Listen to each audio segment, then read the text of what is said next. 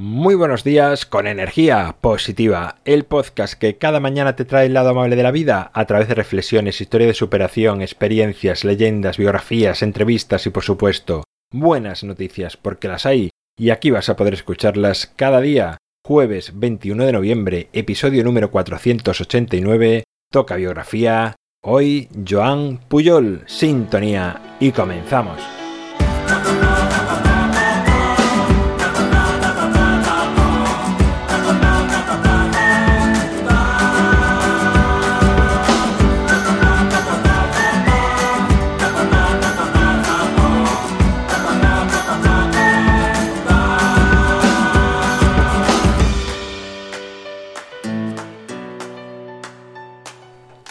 Buenos días de nuevo, es jueves, ya estamos aquí de nuevo hoy con otra biografía. Las entrevistas sí te digo que van a tener que esperar de momento.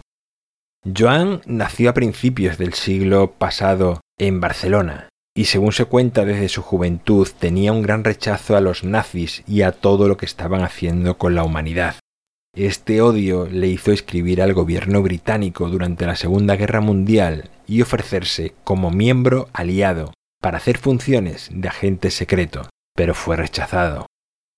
Pero Joan, además de inteligente, era un hombre persistente, y se dirigió entonces a la embajada alemana, para esta vez ofrecerse como un agente doble, haciéndoles creer que ya trabajaba para los ingleses y que siendo agente alemán podría darles información privilegiada. Así fue aceptado como agente secreto alemán. Su nombre era Arabel. Una vez aceptado por los alemanes, volvió a contactar con el gobierno británico y les contó que ya era un agente alemán y que quería ayudarles a derrotar a los nazis. Esta vez fue aceptado por los ingleses y entró a formar parte de un grupo de espionaje llamado M16, y para los ingleses se llamaba Garbo. La labor de Joan era realmente peligrosa y arriesgada, pues tenía que emitir informes a ambos bandos, evitando que se contradijeran y evitar sospechas sobre todo por parte de los alemanes, de que en realidad estaba ayudando a sus, a sus contrincantes los ingleses.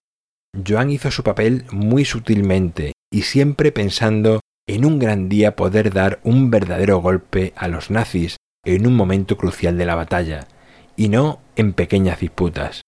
Su capacidad de convencer fue tal que se inventó ante los alemanes la asistencia de 22 agentes que colaboraban y le acompañaban en sus investigaciones, y por ello recibía alta suma de dinero para pagar a estos agentes ficticios. El gran momento de Joan Pujol llegó en el año 1944, en el famoso desembarco de Normandía.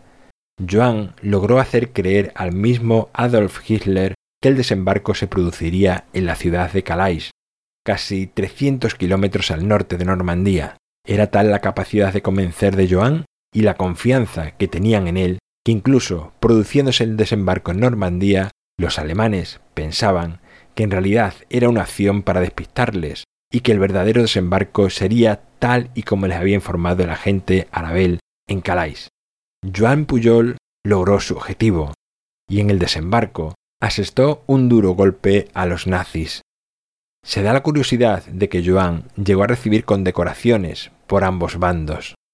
Este maestro del escape, una vez sucedido este desembarco y acabada la guerra, temía que su vida corriese peligro después de su arriesgado rol en la guerra, e hizo creer tanto a alemanes como a ingleses que había muerto de malaria en África en 1949, aunque la verdad es que con el dinero que había ganado se marchó a Venezuela, donde vivió hasta el fin de sus días en 1988. Bueno, pues ahí queda esta curiosa historia de Joan Pujol y cómo jugó un papel determinante en la Segunda Guerra Mundial. En mi página web alvaroroa.es puedes encontrarme, contactarme, ver mucho más sobre mí. El libro Ni un minuto más en su segunda edición lo tienes a un solo clic en las notas del programa Gracias por escuchar Energía Positiva, por estar al otro lado, por suscribirte, por tus valoraciones, por comentar, por hablar a más personas de energía positiva. Es lo que hace que esta familia siga expandiéndose. Nos encontramos mañana viernes, día de buenas noticias y como siempre, ya sabes, disfruta, sea amable con los demás y sonríe. ¡Feliz jueves!